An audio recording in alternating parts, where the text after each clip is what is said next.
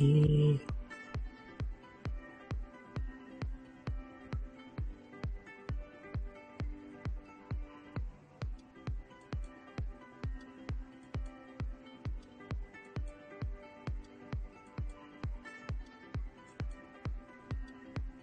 あ、どうもこんばんは。ありがとうございます。ということで、まあ、なんのんびりとやっていきたいと思います。まさきさん、どうもこんばんは。ありがとうございます。はい、ということで、あのー今日は特にテーマを決めておらず、ただただ1000回再生いったっていうくらいですね。ああ、1000回再生おめでとうございます。ありがとうございます。もう全然ね、お気軽にレターなんなり、コメント、そしてご質問等投げていただけたらお答えしていこうと思います。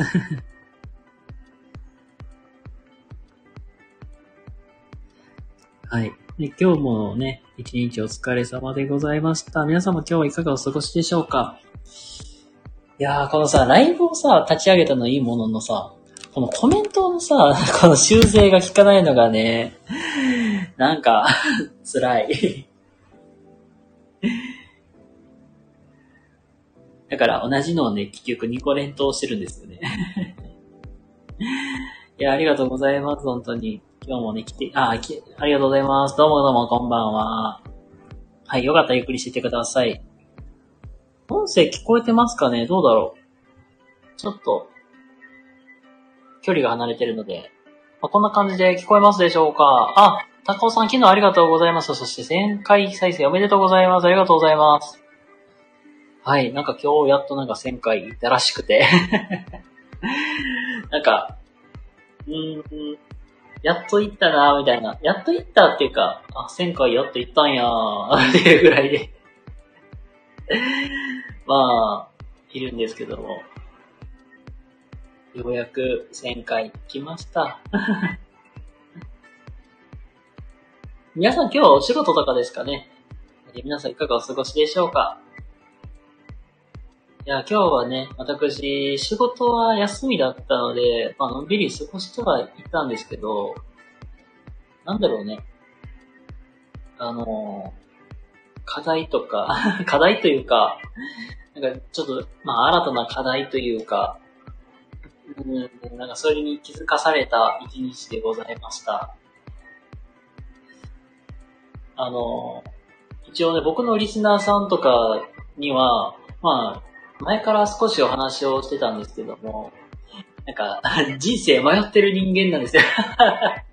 なんか人生ちょっと迷って、迷ってまし、迷ってましてっていうか、ちょっと迷ってたんで、なんかどうしようかなっていうのを、一回スタイフでね、なんかそんな話をね、1時間くらいパーって、えー、させていただいたことがあって、で、まあ、聞いていらっしゃるリスナーさんとかには、あの、今度、今度っていうか、また、あの、経過報告みたいなのをまたあげますねっていう話をね、あの、してたもののなんか全然、なんかそんなことをやってないんで、ああ、公約違反をしてしまってるという、どうしようという感じになってますけども。あの、なんていうかな。最近なんかいろんな人にお話を聞いてもらって、なんか自分が、まあ、こういう、まあ、生き方、生き方というか、なんかこの20代残りをどうやって過ごそうかなっていうのを模索してるみたいな、なんかそんな感じで、まあ、いるんですけども。いろいろとね、なんか話していってた中で、うん、なんていうかな。その20代のうちに、なんかこ、かライフ、ライフワークバランスというか、ね、よく言われるじゃん。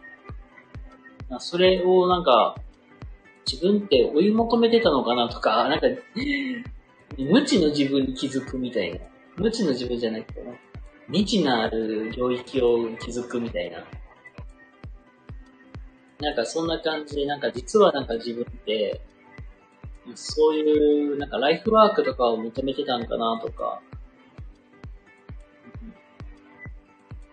とは、意外とちゃんと自分で自分のなんか休み方みたいな、息抜きの仕方、メソッドみたいなのって持ってなかったんかなとか、そういうことになんか気づかされた、そういう一日だったんですけど、ここからなんていうか自分で、ちょっとね、あの、このライブ終わってから収録撮って、で、まあちょっと数分かけてなんか、そういう思考の整理みたいなの今日はしてから寝ようかなって、って思ってます。あ、しまった。シェアしなかった。忘れとったな。ちょっとシェアだけしていきましょうか。ピックアンドシェア。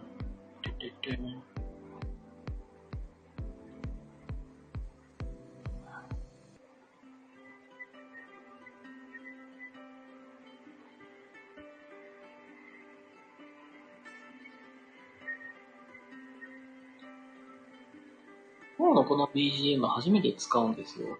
なんかいいな。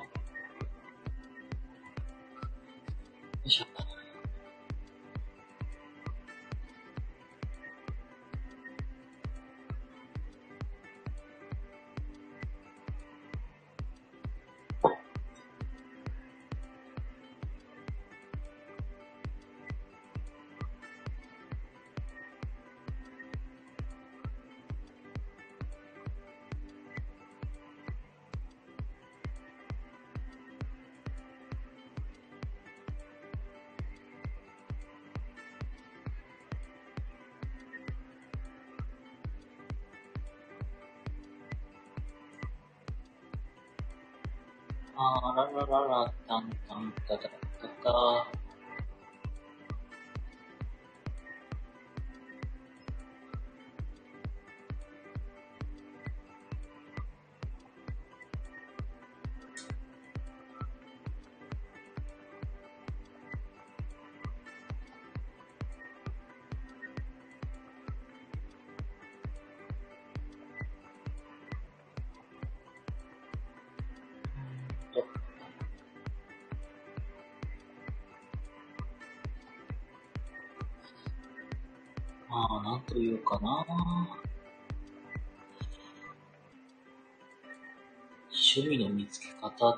ところを、なんか、ちょっと勉強して、勉強じゃないけど、趣味の、なんか新しく始めたいなぁとは、思うんやけど、なんか、なんていうかな、夢中になれそうな趣味。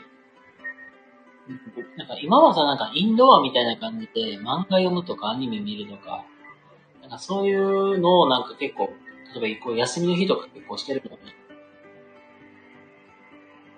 全然なんか、あまあ、アニメ見るのもめっちゃ好きやし、それはね、なんかやめるって絶対無理やと思うんですよ。もっとなんか新しい趣味みたいな感じで、なんか始められたらなぁとは思ったりしてるんですけど。なんか、いろいろとなんか今日お話をしていく中で、多分なんか休み方になんか問題があるのかなとか、うん、ストレスの発散と言ったらいいか、そのストレスの発散がうまいことできてないみたいな。結構なんか自分の中でも抱え込むっていう癖があるんで、それがなんかたま、なんか、たまりにたまって結局なんか定期的になんか爆発みたいなの起こすみたいな。なんかイメージ的には、なんか、その、ここになんかレジ袋に、なんかいろんななんか、まあ、まあ、ストレス、まあ、ストレスとか、なんか、厄介なこととか、なんか自分の心の負担になることとかを、まあ、それをゴミとして、そのゴミを、あの、なんかレジ袋に入る分だけギュギュに詰め込む。なんか、あれですね。あの、詰め放題とかでめちゃくちゃ詰め込むみたいな。ああいう感じ、詰め込んで、詰め込んで、詰め込んで、その後結局、なんか、入りきらなくなって、袋がスパーンって爆発するように、なんか、一旦なんか、その感情を爆発させて、で、これでなんか、発散して、また新しいなんか袋をセットして、みたいな。なんかそんなことしてるからなんかなって。とか思ったりして、うん。そういう部分があるのかなとか。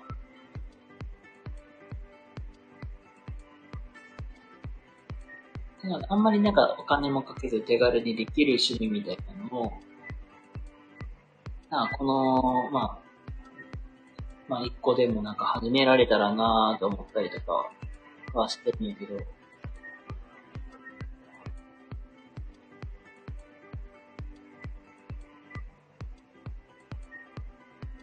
皆さんなんか、ね、なんかどんな趣味やって、なんか趣味で、なんかこういうのやってるよとか、これ面白いよとかあったら、なんかおすすめとかあったらね、なんかめっちゃ教えてほしいですね。なんかめっちゃ多趣味な人とか、知り合いたいな、本当に。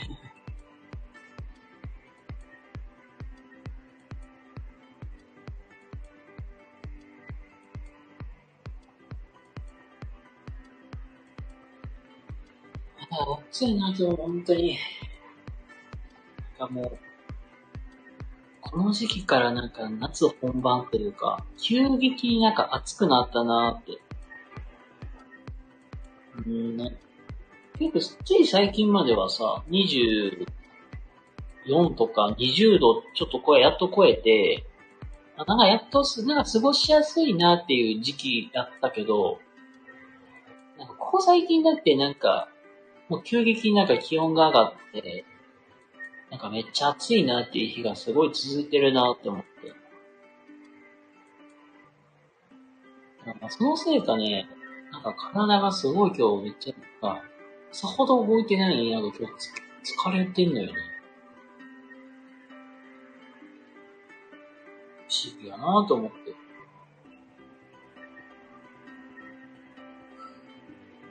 なんか若干夏バテみたいな感じになってたりしてます。あ、どうもこんばんは。ありがとうございます。よかったらゆっくりしてください。なんか特になんかテーマとか決めず、だらだらと話しております。皆さん今日もね、一日お疲れ様でした。皆さん、夏バテになってませんか？みたいな。なんかそんな話をしつつ、なんか皆さんのなんか趣味とかってあったら教えてください。こういうのやってるよとか、あの、こういうことしてみてるよ、みたいな。そういうのがあったら、ぜひぜひ教えてください。いやー、なんか、ここ最近になってね、なんか、真夏日みたいな日が続いておりますが、体調とか大丈夫ですかね？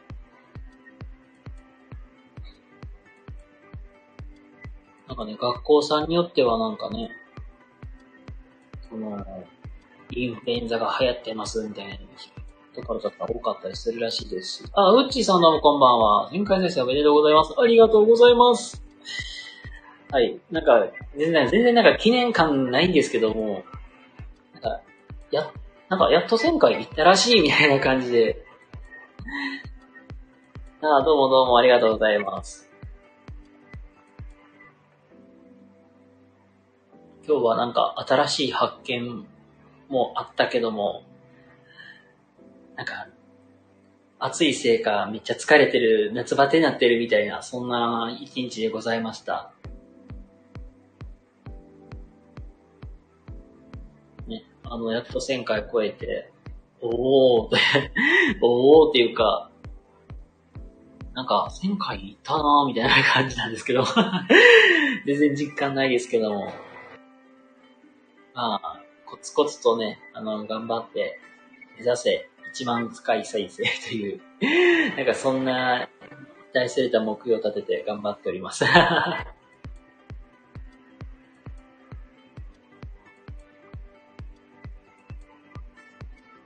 なんかね、今日は、なんか、その、まあ、エージェントさんというか、まあ、転職エージェントさんとなんかちょっと定期的になんか喋って、なんか自分のなんか方針みたいな感じ、趣旨、自分がなんかどう20代をこれから過ごそうかっていう、なんか方針を照らし合わせるみたいな、まあ、そういうのを、まあちょっと定期的に入れていこうっていうのでやってるんですけど、なんか、いろいろとね、話していく中で、あのー、結構気づかされたこととか結構があったんだけど、意外となんていうかな、自分ってその結構ワークライフバランス気にしてる、気にしてるんかなみたいなとか、とか、あとはなんか、その、あ意外あ意外な方面みたいな。なんかこういう可能性とかなくないですかみたいな。なんかそういうこととかをなんか、いろんな、なんか視点、いろんな視点から見てもらってて、あ、気づかされたっていう、そういう、なんか、ちょっとなんか、新たな一面が見えたなとそんな一日でございました。いやー、なんか、まあ自分がさ、まあ教員時代とかを結構いろいろ振り返ると、僕教員時代って基本、ちょう、なんか、この時間って、僕寝落ちしてた、ね、寝落ちしてたりするんですよ。だいたいなんか9時ぐらい、9時前までには帰ってきて、で、そっから、なんか適当にご飯食べて、で、なんやかんやしとったら寝落ちしてるんですよ。なんか死んだように寝て、で、深夜のなんか3時くらいとか4時くらいになんか一回起きて、みたいな。はい。あまあ、これは、まあまあ3時とか4時とかに起きたりとか、たまに、まあ、一番結構ひどかった時とかやったら、深夜の1時くらいに起きたりとか、まあ1時、2時くらいになんかもう一回なんか起きて、みたいな。で、なんかそんな1時、2時に起きて、なんか、うん、パソコンで作業したりとか、明日準備したりとか、なんかそんなことをね、なんかよくしてました。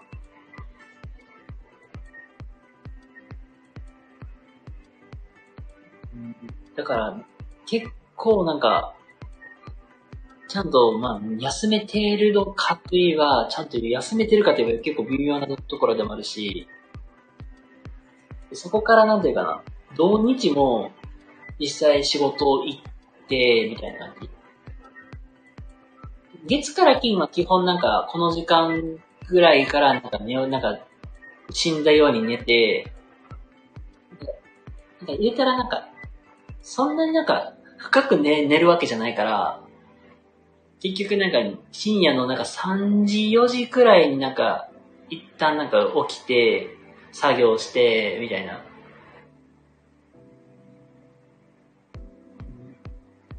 で、で、だいたい土日は基本なんかぐ結構がっつり寝て、で、まあおお昼ぐらいに起きて、みたいな。お昼とか、まあ10時くらいまでに起きて、また学校行って、みたいな。なんかそういう生活のサイクルの繰り返しで、なんか、なんていうか、実際ちゃんと、なんか疲れが取れてるかっていうか取れてない状態であったりとか、やっぱり変な時間に起きちゃうから、結局なんか、子供ら帰った後の夕方がすっごい眠気に襲われるのよ。だから、あの、お恥ずかしい話、だいたい会議とかって、三、あのー、3時とか、それくらいからやるんやけど、その時間で寝てんのよね 居眠りじゃなくて、がっつり寝ちゃってんのよね。お恥ずかしい話。いやそういうサイクルの繰り返しで、けで、そこでもなんか、意外と、意外とね、ちゃんと睡眠取れてなかったら、メンタルもやられるよなーっていうのをね、ちょっと痛感しました、本当に。いや、そこからね、ちゃんとね、ちゃんと休むとか、寝るとか、ちょっと休みと働くとこの、なんていうかな、メリハリをちゃんとつけなあかんなっていうのは、改め、なんかすごい大事やなって。っていうのをすごい、なんか今までの中でね、今まで働いてきた中で睡眠と、まあ休む時間と働く時間のメリハリってすごい大事だなと思ったんですよ。かなり辛い。まあ、めっちゃ辛いよ。なんか本当に僕一番ひどい時とかは、うーんと、えっとね、ちょうどね、その頃いろいろ悩んでた頃もあって、で、ちょっとね、外部の先生にごご相談に行ってたんですよ。ちょうど金曜日とかの、えっ、ー、とね、夜の7時くらいとかに予約入れて、あの、それなんていうかな、そういう教育の専門の先生ところに、まあ週に1回ペースで、まあ忙しい時とかやったら、なんか、まあ2週間に1遍くらいのペースで行って、相談行ってするんですよ。そのなんか相談しに行って、なんか、今こういうの悩んでるんですって、どうしたらいいですかね？みたいな。がもう、やっぱり入れてたりするから、休めたじゃっていうことを、休めたっていう感覚がないのよね。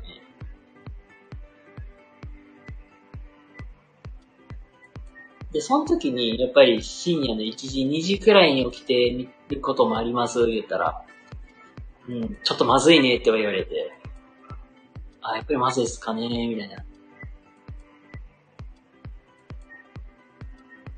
僕の場合はね、なんか早めになんかそういう対処がしたからよかったんけど、だからこれをね、ずっと掘ってたら、なんかおそらく、なんか僕、うん、多分、精神疾患やばかったんやろうなって。で、まあ本当に早めに気づいて早めに対処できたから、今はすごい救いやなと思うんけど、全然なんか自分でもなんか、今が、今はなんか頑張らなあかんみたいな。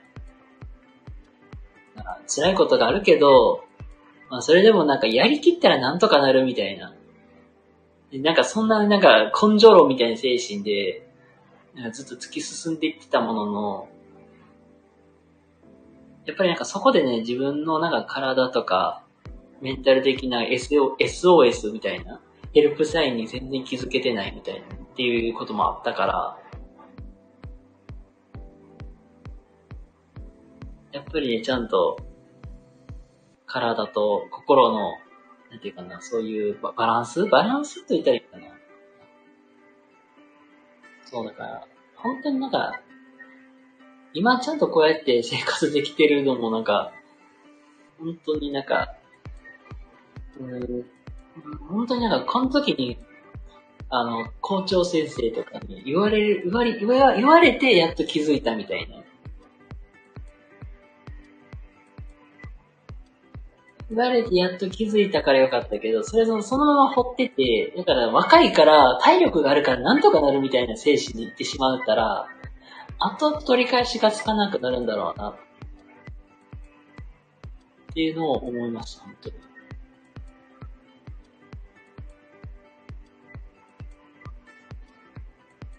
で、まあいろいろ考えてたら結局、なんか、うん、その面、そのまあいろいろお話ししとる中で、多分なんか、リンさん的には、バタバタとしたところとかになると、多分、なんかかん、あんまり良くないんじゃないかなって、あまり多分、職場の雰囲気的には合わないかもね、みたいな話になって、あー、まあどうなんだろうなって黙々考えてたら。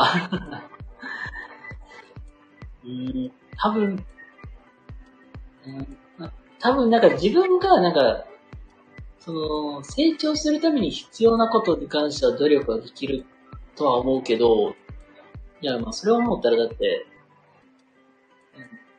自分の中で、自分の中で時間を使ってでもちゃんと研修とか学びに行ったりしてるわけだから、その辺ライフワークバランスとかそういうのを大事にする人って、多分土日とかは本当にがっつり休む。で、月から金はしっかり働くっていうのを意識してやってると思うんやけど、例えばじゃあ、土曜日、日曜日にこういう研修がありますってなった時に、じゃあ、いや、その研修のために自分の時間わざわざそういう人で割いていくかって言えば、そそこまでしないんちゃうんかなって、って思ったりします。なんか多分休み方と、そう、働く、なんか働くっていうのの、この、なんていうバランス？一番、いや、っていうより休み方が一番大事かなと思います。で、僕は思ってます。あ、NPU、あ、熊さん、どうもどうも。ありがとうございます。あ、あれだよね。あれだよねっていうか、あのー、多分、外してたらごめんなさいね。絆さんのところでね、ちょこちょこお目にかかってましたよね。これ聞きたかったんけど、あれですよ。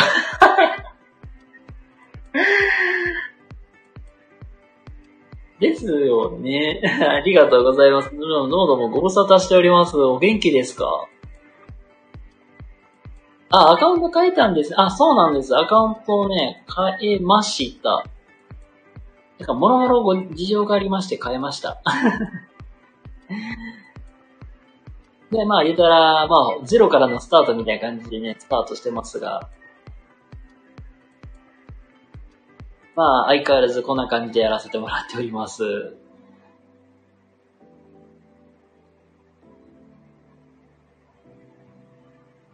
そうそうそうそう。皆さんにね、ねまあ、聞いてんのが、なんか趣味を、なんか皆さんどう、なんか趣味とかって、や、な多分なんかあったりすると思うんですけども、どんな趣味やってますかみたいな。どんな、どんな趣味やってますかという聞き方おかしいな。なんか、なんか、おすすめの、なんか、なんか、趣味みたいな、なんか、なんていうかな、アクティブなこととか、そういうのあったら教えてください、みたいな。そんな感じです。あー、かっこいい。趣味イコール仕事はかっこいいね。あー、あ、だよね。ライブを書いた時に声を聞いて思い出した。思い出した。なるほど。月から金は本業、土日はバイトしていますから。休みは大事と思うけど、バイトは趣味としてが、あー。なるほどね。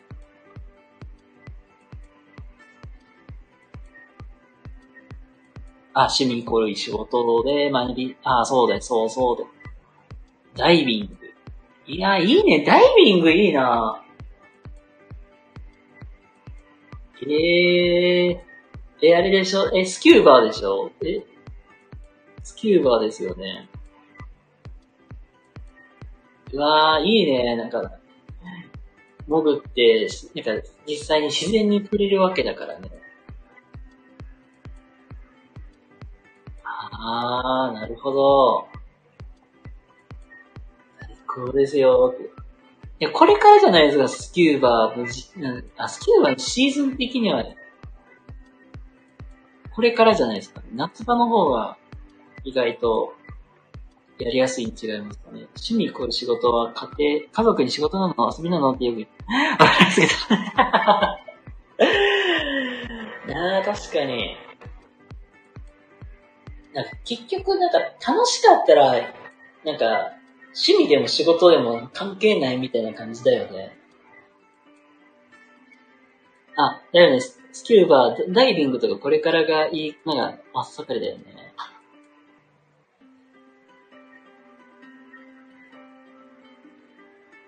なんか僕僕のなんか性格的にっていうか、あのやっぱり人に言われるまで、あなた疲れてませんか？みたいなことを言われるまで全然なんか、気づかないのよね。それくらいなんか没頭しちゃう？没頭するっていうか、なんかひたすら頑張るみたいな感じない？で、でいろいろと自分考えていってみたときに、その、服、紙袋とかレジ袋に、なんか言ったら、例えばゴミとか入れるわけじゃん。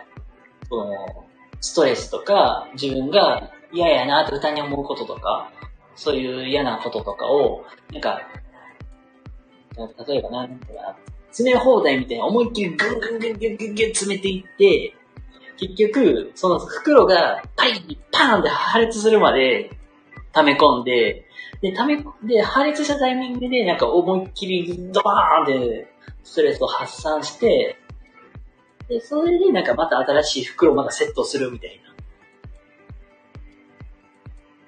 な。なんかそんな感じになってるんだろうなと思うから、いや、なんかやっぱりしなんか新しい趣味とか、なんか体を動かす系の趣味とかやった方がいいなって、つくづく思ったりします。あ、太郎さんどうもこんばんは。ありがとうございます。あ、レターありがとうございます。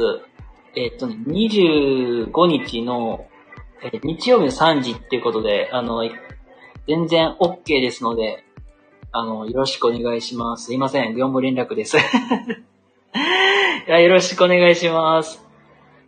なんか、またちょっと詳細にまたそこ送らせてもらっていいですかね？なんか、話の、なんか、テーマとか、ネタとか。ねあ、うちーさん言われたので、お出かけしてきます。あ、承知です。ありがとうございます。あ、そうそう、ここにいる太郎さんも最近始められた方なので、よかったらまた、太郎さんの配信聞いてみてください。皆さん、はじめましてご挨拶ありがとうございます。英語がわかる一級建築士という、この、英語がわかるてけ建築士。かっこいいな。あ、高尾さんこんばんは。で、ご挨拶ありがとうございますね。コメントのね、交流ありがとうございます。なんか、自分、なんか、ライブではこんな感じでのんびり、まったりだらだらとやらせてもらっています。で、なんか、全然テーマとか決めずに、なんか、とに、なんか普通になんか、その辺のなんか、いろんな話を ちょっとずつちょっとずつつまんでいきながら広げていくっていう、謎のスタイルでやってるんですけど。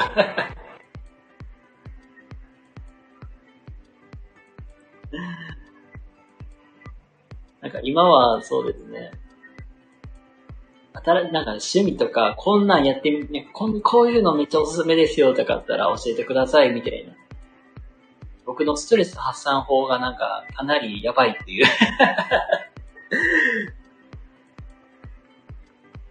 なんか特になんか、なんか好きなこととかして、まあとりあえず考えないようにはするけど、結局、根本的になんかストレスっていうものが消えてるのかって言えばそうでもないし、みたいな。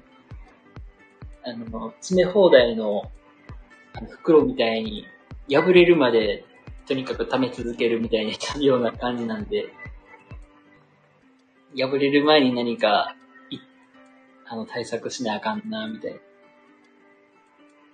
そういうのもあって、ストレス発散法どうしようかな、みたいなのをして、えーお話をしておりました。これね、高尾さんのね、スキューバーダイビングとか、めっちゃいいか。ね、なんかこの時期からすごい海って綺麗になるから、わなんか入って写真とか撮ったら綺麗な映像出てきそうだなとか。自然に触れるってめっちゃいいってよく言いますもんね。キャンプとかやる人とかもすごい、なんかいいんじゃないとかね。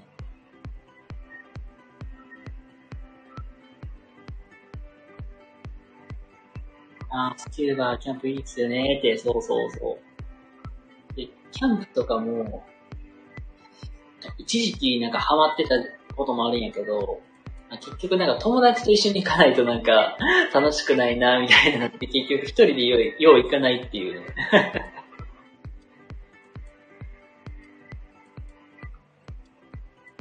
一応ね、キャンプグッズ、ねま、ねま、えー寝袋はないけど、今自分の車って、基本的になんか、その、座席を倒せばフラットになって、そのまま、その上でなんか寝れるようになったりするから、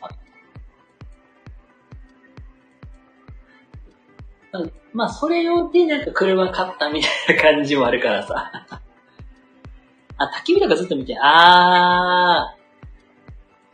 なんかたまにありますよね。なんか YouTube とかの映像で、なんか焚き火のの映像をなんか5時間、8, 8時間くらい連続で流すやつとかね。そうそう、パチパチするやつ。そうそうそうそう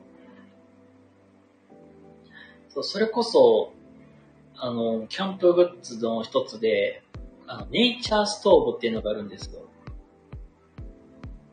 まあ言うたらなんか焚き火台みたいな感じを、あの、イメージしていただけたらいいんですけど、あの、そう、ネイチャーストーブってのがあって、なんか、大きさ的にはなんかさほど大きくないんですけど、どれくらいかな。500ml のペットボトル1本分ぐらいの高さで、まあ、なんか、うーん、何をイメージしたらいいかな。その 500ml のペットボトルをちょっと太くしたぐらいの大きさなんですけど、あそこの中に、あの木の枝とか、枯葉とか入れるんですよ。で、これをに火をつけて、まあ言ったら簡単な簡易ストーブになるんですよ。で、それで暖を取ったりとか、その上で実際になんか、お湯沸かしたりとかも絶対全然できるんですよ。なんか、なんかそういうので、なんか、最初、なんかキャンプスタートしたみたいな感じなんですよ。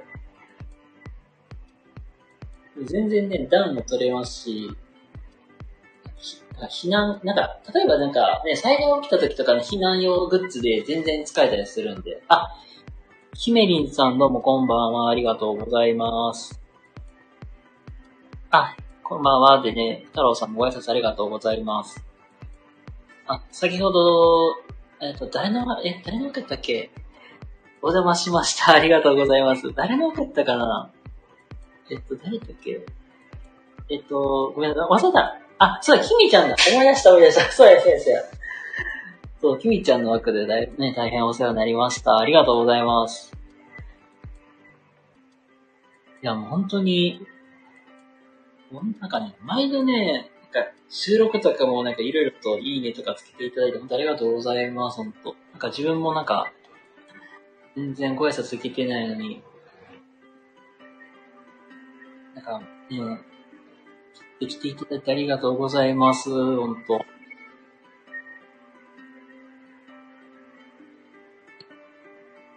ひめみんさん、あれですか？文房具とめっちゃ好きですか？手帳部まっすぐとか書いてるんで。あー、そうそう、手帳とかね。そう最近ね、最近ほんとなんかこの1ヶ月前くらいに、あの、手帳買ったんですよ、実は。あんまりなんか手帳とか見る習慣ないんですよ。うん。太郎さんとかはなんか仕事用でなんか手帳とか持ってたりしますか？さほどなんかおめで全然高い手帳じゃないんですけど、ちょうど A、まあ、ちょっとね、こう、A のかな ?B5 ぐらいのサイズの手帳なんですけど、あ、そうそうそうそう。iPad でもできるでしょ、手帳っていうかね。iPad とかで、あのー、なんかなアプリとか入れ入れて、そう、なんか iPad 手帳代わりにね、する人いますよね。そう、ね。僕も実はね、最初、教員時代は iPad でやろうかなと思ってたんですけど、iPad がね、あの、全然なんか自分でもうまいこと使いこなせて、こなせてない。ゆ、あの、学校の先生って手帳持たなくていいんですよ。あ、僕はもともと小学校の先生してたんですよ。で、まあ、今ちょっと転職をして、まあ、児童福祉系のお仕事させてもらってるんですけど、体力勝負なんですよ、本当に。てか、家帰ってきて、帰ってきたら秒でね、寝ますよ。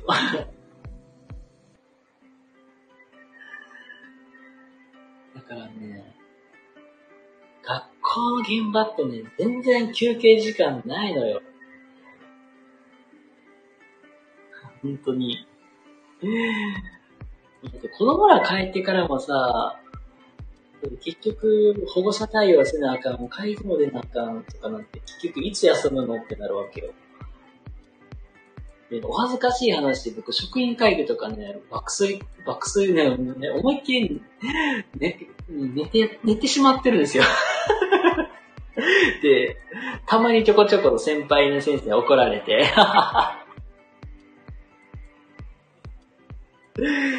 一回に言われたのよ。あの、ナルコレプシーってわかります？その、言ったら意識ある状態やのに、急になんか睡眠状態に陥るっていう。えっとね、ちょっと待ってくださいね。いけるかな？ちょっと待って。ちょっと待ってよ。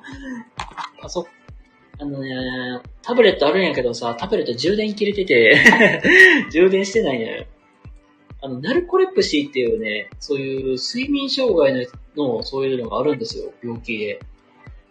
目を開けて寝てます。あ、すごいな。要するになんか、意識ある状態なのに、なんか寝ちゃうっていう。なんか急になんか睡魔が襲ってきて寝ちゃうっていう、そういう病気があるんですよ。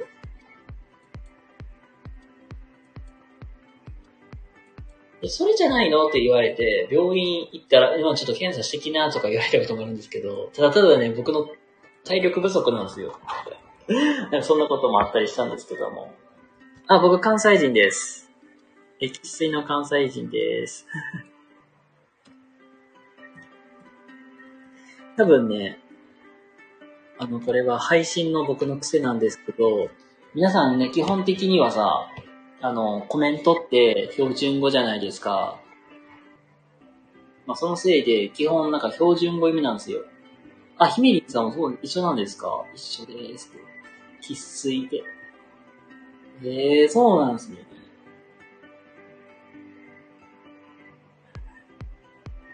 基本ね、なんかコメントが標準語だからね、標準語で話してるっぽく見えるけど、多分イントネーションってわかるんよね。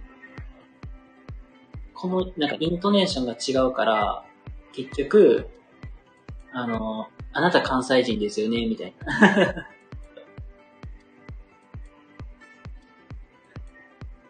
そんなことよくありますね。だからといって急に関西弁でなんか喋って言われたらね、うん、多分意識してできないと思う。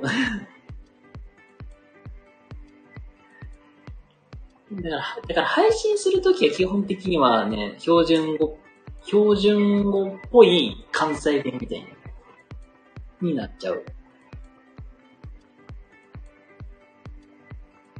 ありますよね。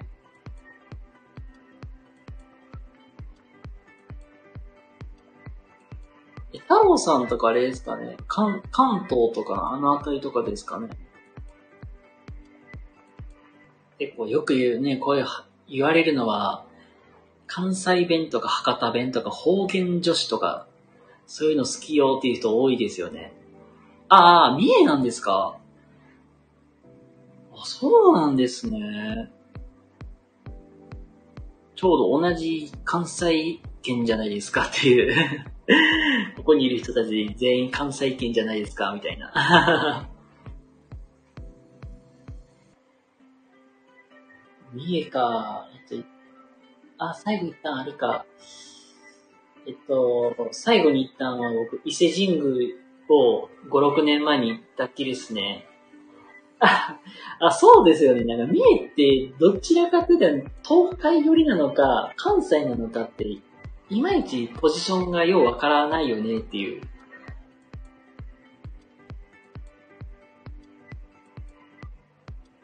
なテレビ的には結構関西っぽいイメージがあるんだけど、なんか天気予報とかでもなんか関西で出てくるから関西なのかなとか思うけど、そうそう。その、あー、その、なんていうか、その、かん、なんか喋ってる言葉的には関西弁で話す人が多いっていう感じやけど、なんかテレビとかのニュースとかで流れてくる情報って結構東海の情報とかが多いとかっていう感じなんですかね。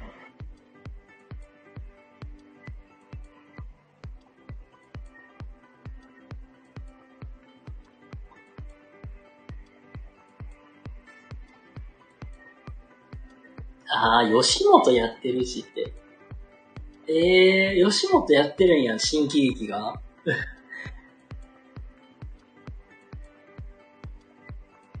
なんか、これは、なんか、なんかどうなんだろう？これは、よくあるのかわからないけど、大体なんか、笑いの最先端って、関西じゃないって思うことはよくある。土曜日のお昼は学校から出して帰ります。あー、吉本見るがために戻るっていうね。うん。あるある。一生で。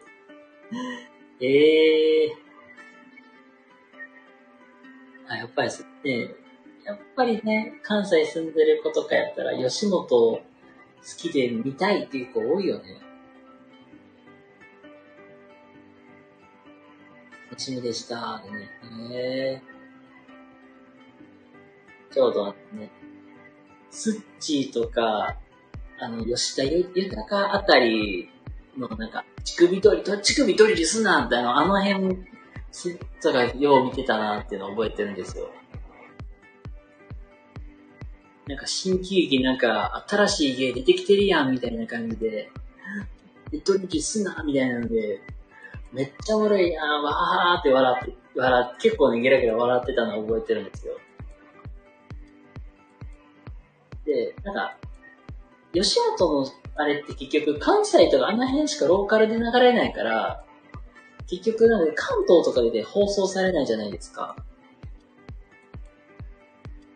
ね、それ最近、ああ、ですよね、乳首取りリスナーっていうのは最近ですよね。で、なんか、その中、やり出して、数年後くらいになんか関東でもなんか、吉本新喜劇、こういうなんか面白い芸あるらしいでみたいなんで、なんか、で、全国ネットでちょうどそれを取り上げて、やっと流れるみたいな。意外と実は関西の方が笑いは進んでるんじゃないっていうのは、思ったりはするんですけど。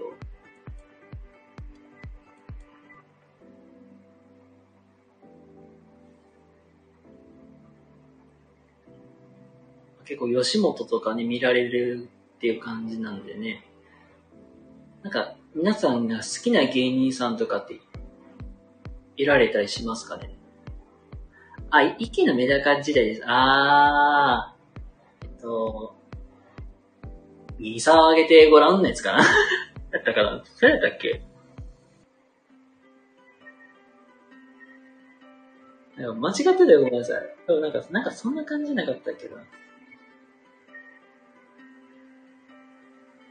確かに覚えてるのは、灰皿をなんかバチバチ叩く人がおったとか、そんなぐらいしか覚えてない。あ、だよね。声のする方へ、声のする方へ寄ってきてごらん。に下げてごらんね。ですよ、ですよね。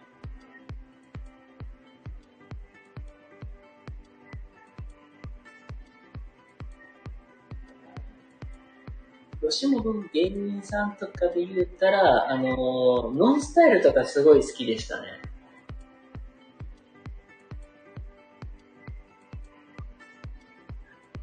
ノンスタイルなの芸風がすっごい好きで、で、若い子に人気する。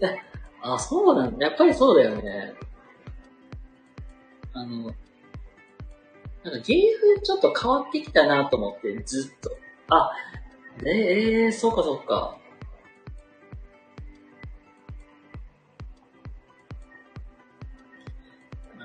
最初の方って、ノンスタイルで基本なんか、井上くんがなんか、ナルシスト風に、あれ、なんか演じて、そのツッコミがなんか石田くんが意外となんか、ちょっとディスるみたいな。ああ、ダウンタウンね。はいはい。ああ。なるほどね。この、浜ちゃんとまっちゃんの掛け合いとかね。こっち世代。あ、そっかそっか。あ、そっか。で、ここ最近になってなって、だから結構僕がすごい好きなのが、石田くんが思いっきりなんか、僕のボケに回るあの、あの動き、特殊な動きがすごい好きで、で、それに対して井上君が思いっきり突っ込んでいくみたいな。ああいうのがすごい好き。ノンスタイル息子と一緒に見てます。ええー。あ、そうそう。運動神経いいのもあるから、すごい、動きがね、ほんま特殊。キレッ、そうそう、キレキレよ、ほんとに。そう。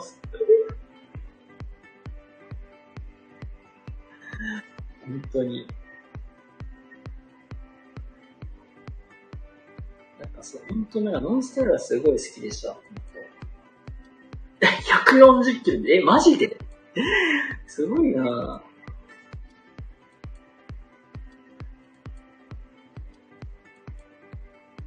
いや、びっくりでしょ。140キロって。プロの野球選手なんて突っ込みたくなりますよね。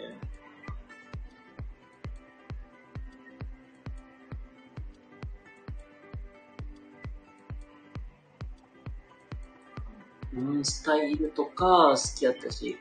あ、そうそうそう。このスタンド FM で、をで、でやってる芸人さんで、超新塾さんってわかりますか？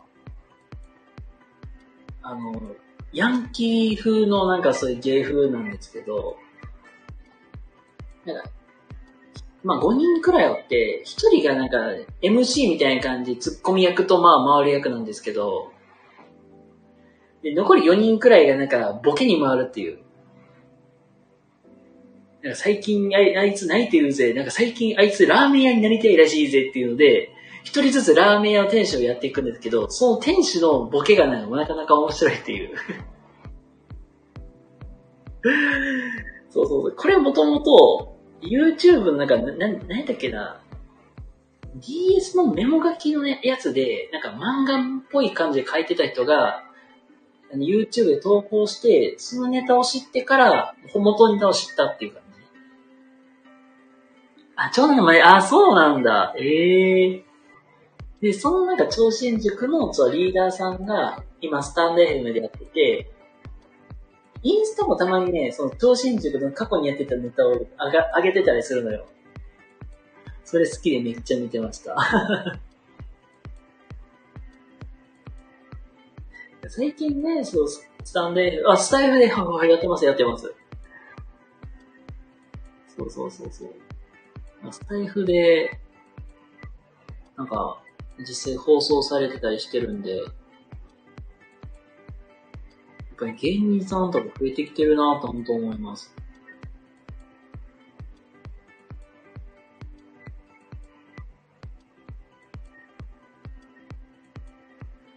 芸芸人だけじゃなくて俳優さんとか、声優さん多いですからね。スタンド FM 最近、本当に。ね、最近はね、レインボー。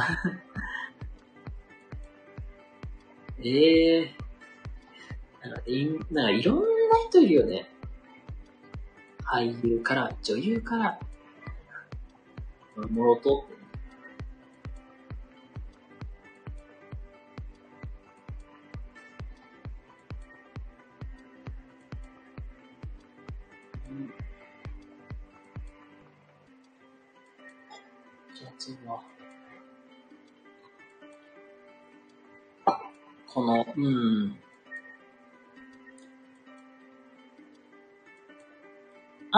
アイコンですか？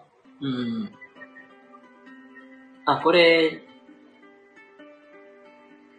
あ、どこ、どこで、まあ、デザイン、あ、デザインね。あ、作られた、あ、どう作られたかっていうことですよね。えっとね、このアイコンね、あ、そうだね。確かヒメリンさん、アイコンすごい気になってました言ってたもんね。このアイコンは、絵師さんに変えてもらってるんですよ。あ、そうです。失礼します。ありがとうございます。あ、こちらこそありがとうございました。ね。あの、25日3時からよろしくお願いします。この太郎さんとね、今度コラボでやらせていただきますので、またよかったら遊びに来てください。ありがとうございます。あこのアイコン自体はね、えっと、絵師さんに書いてもらってまして、でその絵師さんに、えっと、一応なんか練習台でちょっと書かせてってっていう言われたんで、一応なんか、その、自分の元の写真を送って、これを元に作ってって感じで作っていただいたんですよ。で、書いていただいたアイコンがこんな感じ。そうそう。え結構可愛い、結構可愛いって言われるんですよ。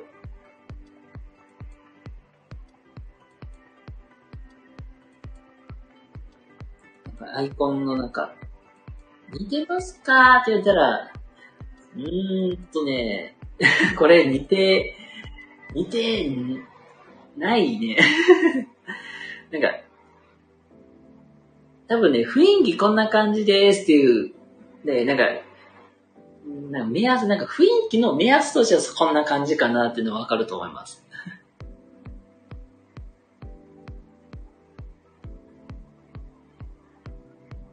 これももともと、あの、僕自身も別の配信アプリで配信してたのがスタートで、そこで知り合った人が言うたらその絵師さんなんですよ。で僕もともと別の配信アプリからスタートして、スタイフに移ってきたのも実は、まあ、この2、3年前に移ってきて、で、まあ、その、まあ、つながりでずっとアイコンとか作っていただいたりしてたんでね。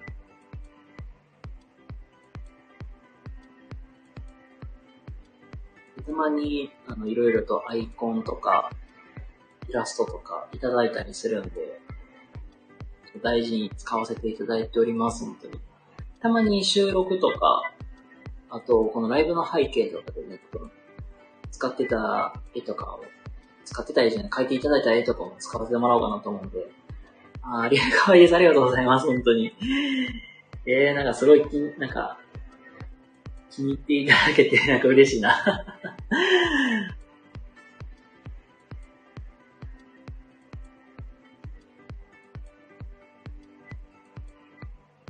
ま あね、ということでね、えー、っと、まあ、まあ、ちょうど1時間くらいに、ね、なるんですけど、あ、だいい、全然いいですよ。結構ね、なんかまあそういうの言われ慣れてるので全然大丈夫ですよ。まあね、あのー、もう11時も過ぎたなーってところで、あの、今日のね、配信一旦ここでおしまいにしようかと思います。ということでね、えっと、12、じゃあ、6月の25日、実はね、さっきの太郎さんだけじゃなくて、えっと、ワーミーさんとまたコラボで、ね、夜やらせていただくことになってますので、またよろしければ、お昼と夕方と来ていただけたら嬉しいなと思います。ではでは、ということで、皆様、良い夜をお過ごしください。そして明日、明日も頑張りましょう。それではまた、おやすみなさい。